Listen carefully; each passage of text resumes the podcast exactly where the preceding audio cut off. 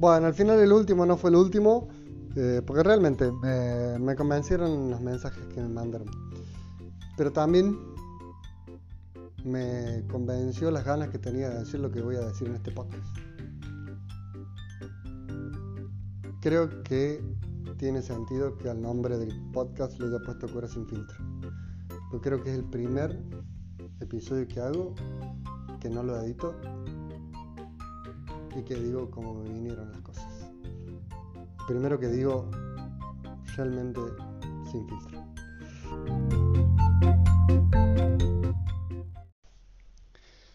Siempre que me pongo a grabar podcast, por lo general primero pienso el título, pienso una idea, eh, la desarrollo, escribo unas breves líneas y después me pongo a grabar.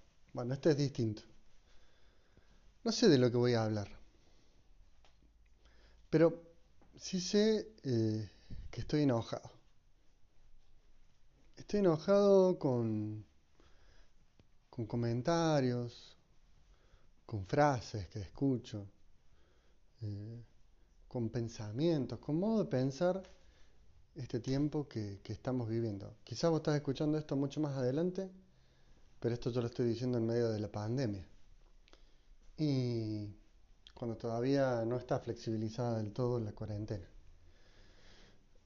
En Argentina, en Córdoba. Y tengo mucha bronca, mucha bronca porque por un lado veo gente que, que todavía sigue pensando que esto es, que la pandemia es un invento, o que no le dan bola, que dicen, bueno, nada, es un invento para mantenernos y no sé qué cosa, para manipularnos, bueno, está bien. Por el otro lado veo gente que, se queja muchísimo porque está encerrado, porque se aburre, porque tiene que estar en su casa. Por...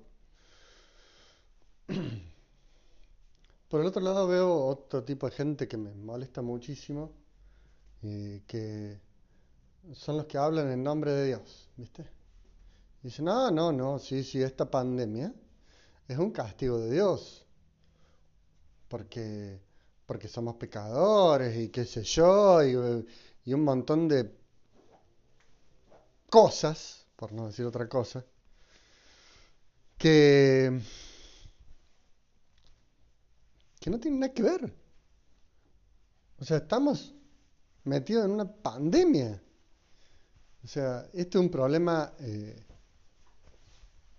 de salud, un problema de un virus un problema epidemiológico. Pero por otro lado, escucho muchos analistas de la nada, que le llamo yo, y que, y que bueno, está bien, yo creo que con un de buen corazón y porque viven de eso y porque, porque ese es su trabajo, se ponen a analizar analizar esto, bueno, cuáles son las consecuencias, cómo es el futuro después, pero un análisis que a mí personalmente no me llena. No terminamos de, por lo menos yo no termino de encontrar palabras en medio de una pandemia que nos ayuden a reflexionar como humanidad. A ver, si vos sos creyente y seguramente si, bueno, no sé, si tenés asiduidad en leer la palabra de Dios, me podrás estar diciendo, no, pero la palabra de Dios eh, habla y nos está diciendo, bueno, sí, está bien, eso te lo creo, te lo acepto, pero la palabra de Dios es para, para el que sabe interpretarla, porque está, hay más de muchísimas pruebas, más de las que podamos imaginar, de que la palabra de Dios es mal interpretada. Nosotros en la historia argentina, por ejemplo, hemos escuchado decir a, creyentes, ¿eh? O supuestos creyentes, que bueno, que no sé, que avalaban la dictadura militar.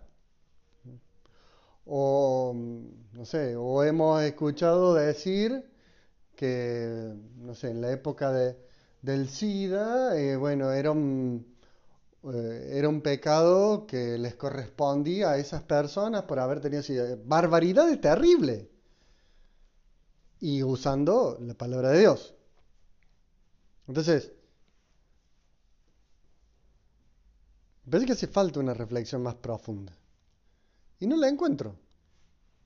No la encuentro. Yo me la vengo haciendo, pero, pero me encuentro muy contrariado de si decirlo o no decirlo. De hecho, estoy grabando esto y no sé si lo voy a publicar. Porque a lo mejor lo grabo para mí, para ir reflexionando y para, para ayudarme a pensar. Hace un tiempo yo tenía la costumbre de, que lo sigo teniendo, de, escribir para ayudarme a pensar. O sea, cuando iba escribiendo, me ayudaba a pensar, bueno, eh, las redes sociales y, el mundo que ha cambiado en un montón de cosas desde la comunicación, también me ayuda a ver que, que, cuando hablo, cuando, cuando voy grabando algo, también voy pensando las cosas de un modo distinto. Entonces, perdón todo este preámbulo, pero Digo, estamos en una fucking pandemia. Está claro, ¿no? Y, nadie eh, pensó nunca que, iba a estar en esta situación. Los que, estaba, los que vivieron la peste bubónica tampoco pensaron que iban a vivir esa situación. Quien se enfermó de SIDA tampoco pensó que iba a llegar a eso. Y, y así. Un montón de, de situaciones que, no nos esperamos, no nos esperamos. Nadie está preparado para esto. Ahora, hay reflexiones de fondo que, que, me, que no estoy escuchando.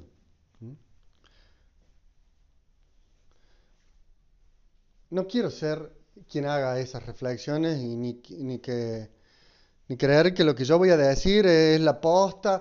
Ay, gracias, padre, usted tiene la posta. Siempre me lo dicen varias veces. Yo, no, no, no, no creo que tenga la posta. Porque la, la clave no está en que alguien tenga la posta, sino en que todos entendamos cuál es la posta. Porque no importan o no necesitamos, me parece, en este mundo iluminados. Eh, si hay un iluminado que llegó a este mundo hace más de dos mil años y todavía no se sigue conociendo, es Jesús. Y ese sí, que tiene la posta y todavía no lo seguimos escuchando, no, no, no, entendemos el, mensaje de Jesús. Incluso hacia adentro o hacia afuera de la iglesia, ¿no? Me estoy extendiendo muchísimo el audio. Bueno, perdón.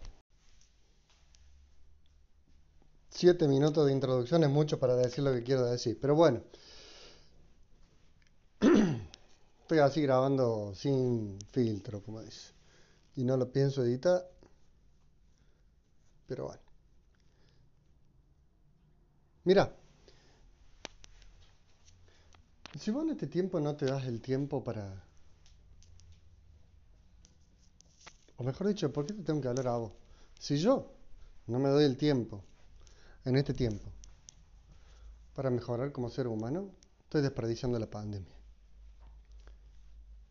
Estoy bien, una pandemia no, no es algo lindo, pero es una oportunidad, querido, querida, es una oportunidad. Una oportunidad para mejorar.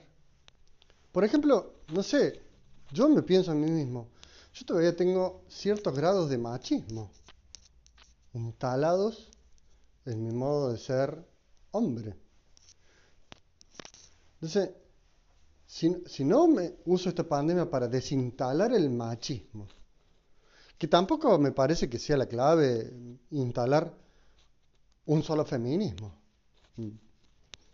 Me parece que hay un punto medio de congruencia, que no sé qué nombre tiene. Algunos dicen que se llama humanismo, no sé, yo tampoco sé si se llama así no sé qué nombre tiene, pero que, que implica, qué sé yo, que, el trabajo del hogar, por ejemplo, de quedarse en la casa, no es un trabajo eh, de amas de casa, o que no es un trabajo de mujeres, o que nadie por ninguna ningún género de distinción tiene que cobrar lo mismo o menos que otro.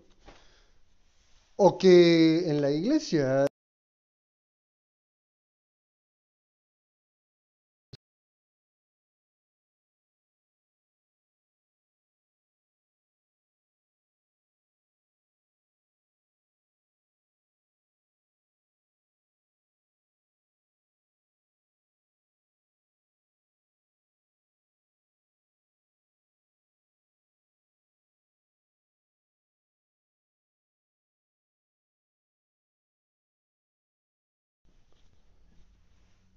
Pero bueno, por lo menos, por lo menos lo veo. Lo veo en mí y creo que está bueno que cada uno lo veamos. Abandonar una sociedad patriarcal. O sea, ojalá después de la pandemia salgamos pensando que, bueno, que, que realmente, que, que, que, todos valemos por el simple hecho de ser humanos. ¿Mm? Otra cosa que pienso, digo, ¿hasta qué punto yo respeto la libertad del otro? Porque yo, por ejemplo, yo sé que soy cura y que tengo un rol sobre el otro que, que es importante. Entonces, lo que yo digo no es lo mismo para algunas personas. Para otros, y ojalá, ojalá sea, es lo que está diciendo un ser humano de la Tierra y nada y punto y aparte. Y ojalá así sea. Pero para, no para todo lo mismo. Entonces yo por ahí tengo que cuidarme algunas cosas de decir porque yo sé que puede influir en la libertad del otro. Repensar la libertad en la pandemia está buenísimo. Y digo, repensar la libertad a veces en el, en el, en el encierro, en el tener que cambiar rutinas, en el pensar que el home office a veces es agobiante para algunas personas, para mí también en algún momento. No he llegado a aburrirme, gracias a Dios, porque tengo un montón de cosas para hacer. Pero, pero por ejemplo, no me he dado el tiempo para, para pensar estos temas y ahora lo estoy pensando mientras los grabo. El machismo, la libertad, repensar la libertad. Repensar las relaciones, por ejemplo. ¿Qué es una relación? ¿Para toda la vida? Para un rato. ¿La relación es algo material? La relación es algo que, que bueno, que sí o sí hay que, hay que tener un contacto con alguien. Como dice Jorge Drexler en la canción esa que creó para esta, para esta pandemia, ¿se puede tocar el corazón? Sin las manos. Se puede tocar el corazón sin el tacto, creo que algo así dice la letra, la letra codo a codo. Que a lo mejor si publico este tema al final pongo el tema de Drexler, porque me encanta.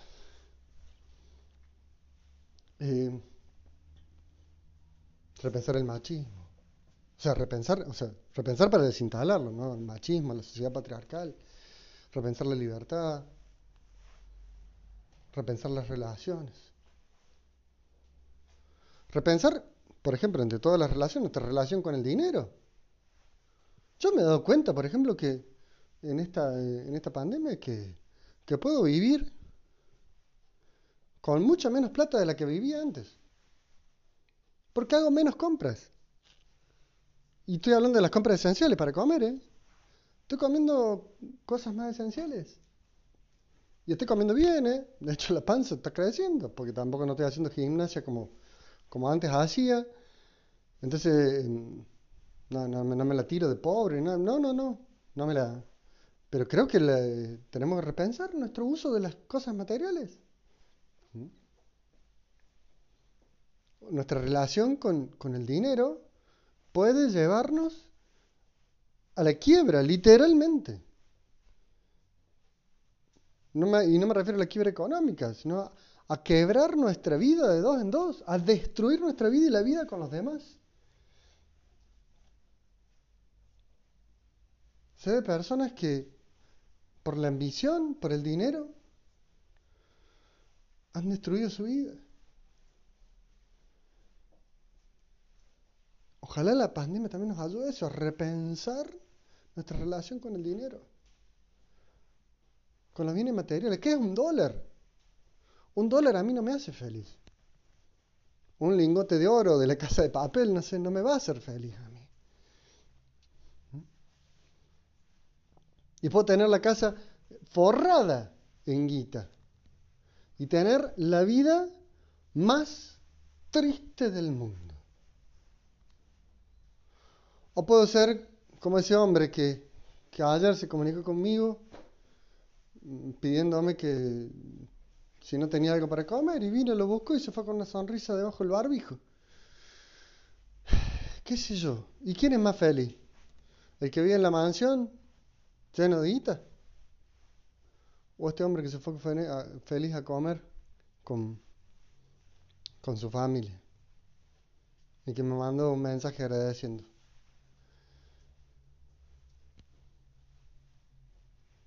Otra cosa que me parece que nos puede ayudar a pensar en este tiempo de la pandemia es en quién es Dios. Claramente. Todavía hay gente que cree que Dios castiga. Todavía hay gente que cree que Dios, o, por ejemplo padres, que, que padres o mamás que, que, que, le dicen a los chicos, bueno, pórtate bien porque Dios te está mirando. Y si no, Dios se va. Y desde ahí, desde, casa, nada más estamos empezando mal la fe. O por ejemplo, todavía existen religiones, o mejor, más que religiones, yo diría líderes religiosos que detrás de nombres de religiones promueven el odio hacia otros líderes religiosos hacia otros credos. ¿Cuántas veces me tocado cruzarme con personas religiosas que, vienen y te, quieren como, como chicanear primero, en vez de decir, che, ¿y qué es lo que nos une? ¿No son más las cosas que nos unen que las que nos separan?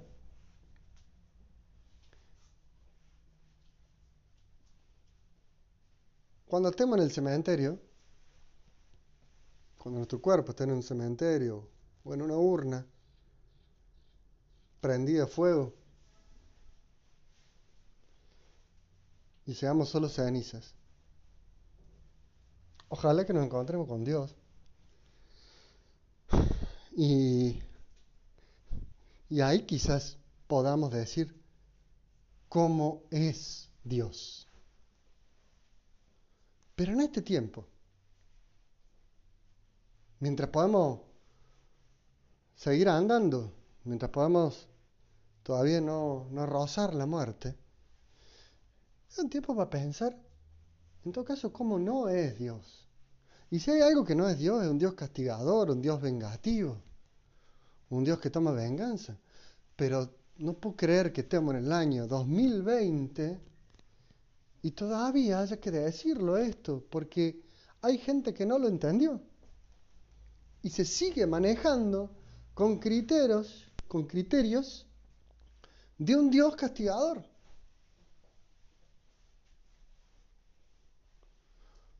O siguen pensando, por ejemplo, que nosotros desde la Iglesia Católica tenemos que condenar o no condenar a alguien por cómo actúan o por qué decisión tomaron en la vida.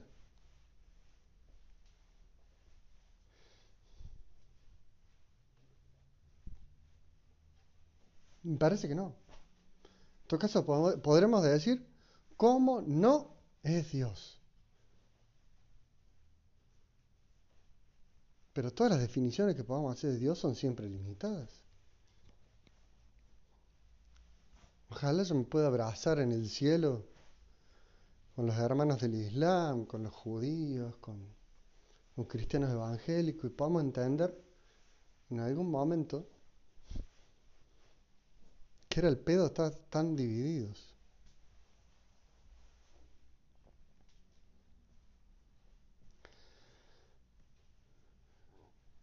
Sigo pensando en cosas que podemos pensar en esta pandemia y sé que quizás son un montón de cosas. Un montón. Pero, pero si no tomamos este tiempo para, para mejorarnos, ¿Cuándo? ¿Después de la pandemia? Hoy leía una carta de, de mi obispo que dice que decía el mundo después de la pandemia.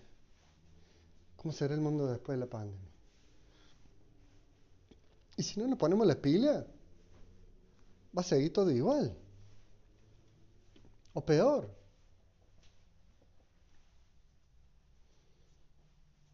Me parece que llegó el momento de... No sé, quizás es muy cursi lo que voy a decir, pero...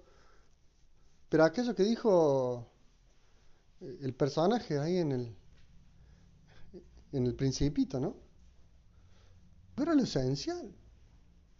Algo esencial que, que nos ayuda a mirar el mundo de otra manera y a cambiarlo. Porque seguramente, no sé si alguien va a escuchar esto, pero ya creo que sí, que lo voy a publicar. Ya me di cuenta que lo voy a publicar. Eh, capaz que vos estás escuchando y vos vas a ser el juez del futuro. Vos vas a estudiar, vos vas a ser jueza. Vos vas a estar en el Poder Judicial. Y quizás vos podés cambiar el Poder Judicial. Si algo vengo entendiendo en estos 37 años de vida es que los cambios se hacen desde adentro. Que no se hacen opinando en un sillón o detrás de una pantalla, siendo hater de los que piensan los demás. Cambios se hacen desde adentro. Pienso en el sistema judicial, pienso en el sistema político Piensa en el sistema económico, en el sistema de trabajo, en el sistema eclesial. ¿Qué tanta falta nos hace un cambio?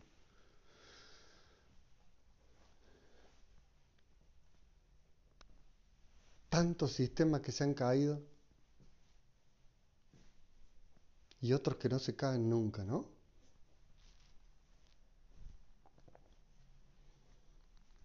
No sé si la clave es boicotear el sistema. No, no creo, no creo. Ya, ya, ya estudié mucho de la historia de eso y he visto muchos boicoteadores de sistemas que quedan como nombres típicos de la historia.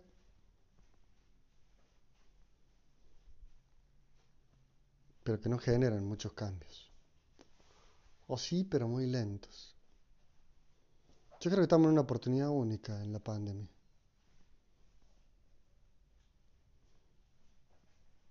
De reinstalar un sistema nuevo. Desinstalar un sistema que no funciona. Instalar uno nuevo.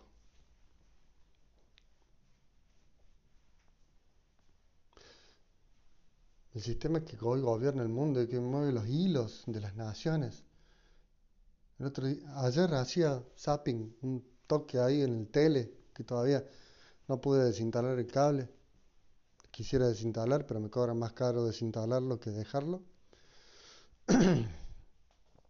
y vaya noticieros, ¿no? De, Brasil, de, Estados Unidos, del canal de Francia, todos los de Argentina, dice el Zapping, todo esto así. Todos hablando de tipos de políticos, de cosas que voy a decir, ¿por qué mi vida tiene que depender de las decisiones de este otro? Y después también me pregunta, ¿y por qué no? Pero la clave no está en que dependamos o no dependamos de las decisiones de otro, porque digo, nadie puede vivir solo, ¿no? Solo me refiero a esto de aislado del mundo. Creo que somos seres en relación. Por lo menos yo creo que las relaciones hacen mucho bien, a mí me hacen mucho bien, las relaciones me, con las personas me, hacen, no sé, me hacen tomar aire puro. ¿Mm? Pero ¿por qué seguir viviendo en un sistema eh, tan globalizado, tan dependiente de una moneda, tan dependiente de lo que digan organismos internacionales? Claro, y seguramente vos estarás pensando, como yo también estoy pensando, ¿y cómo? ¿Y cómo vivimos de otro modo? Yo sé, yo ahí en charlas con unos amigos que siempre nos ponemos a reflexionar, siempre llego a la misma conclusión. Hay que hacer una fogata, pero no para quemar todo. Hay que hacer una sociedad o un modo de vida en torno a una fogata, como las tribus, como los aborígenes. Una sociedad en la que no haya, pero no, no como los, los aborígenes que mantenían sociedades patriarcales o matriarcales, depende de, de qué lado de la historia estés, mires o, la interpretes. Me parece que un mundo que cambia, o un mundo que cambia después de la pandemia, tendrá que ser un mundo de pequeñas comunidades que se autosustenten, pero que no se, que se corten y se enfrenten con otros, sino que se ayuden entre otros. Es súper volado lo que estoy diciendo. Yo sé que me va a decir, ah, sí, padre, ¿cómo va a ser con el transporte público? ¿Y cómo va a ser con la policía? ¿Y cómo va a ser con el, eh, las finanzas nacionales? Está bien, sí. Yo sé que lo que estoy diciendo es muy volado. Pero cuando me pongo a pensar, no encuentro otra solución que eso. Y no es comunismo lo que estoy diciendo. ¿eh? Ojo, no es comunismo, porque sé lo que es el comunismo. Estoy hablando de una tribu. Una tribu pequeña. Que no sé, ojalá sean las cuadras de los barrios. Ojalá sean, no sé. Pero tribus no cerradas, no country cerrados. Porque eso tampoco parece que funcionó, ¿viste? Las mayores angustias, las mayores tristezas están, eh, las mayores necesidades de, psicólogos están en los country. Entonces, no, tampoco es que funcionó el barrio cerrado.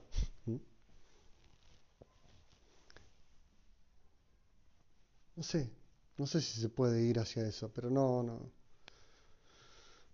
Perdón si, si, si lo que estoy diciendo te parece una verdadera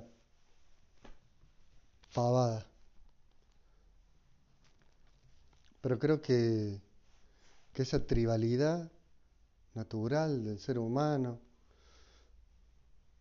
de la familia, de los cercanos, de los afectos, puede ser un modo nuevo de sociedad si lo entendemos así. Que es difícil, yo sé que lo que estoy planteando me van a decir, es un soñador, es un iluso. Prefiero morir como soñador. Hay que vivir sin sueños.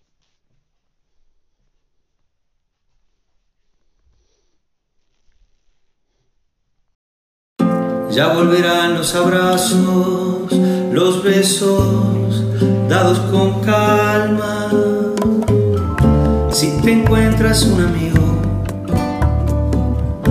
salúdalo con el alma. Sonríe, tírale un beso. Desde lejos, sé cercano. No se toca el corazón solamente con la mano. La paranoia y el serán el modo de estar. Saldremos juntos, poniendo codo con codo. Mira a la gente a los ojos, demuéstrale que te importa. Mantén a distancias largas tu amor de distancias cortas. Si puedes, no te preocupes, con ocuparte ya alcanza y dejar que sea el amor el que incline la balanza. La paranoia y el miedo no son, ni serán el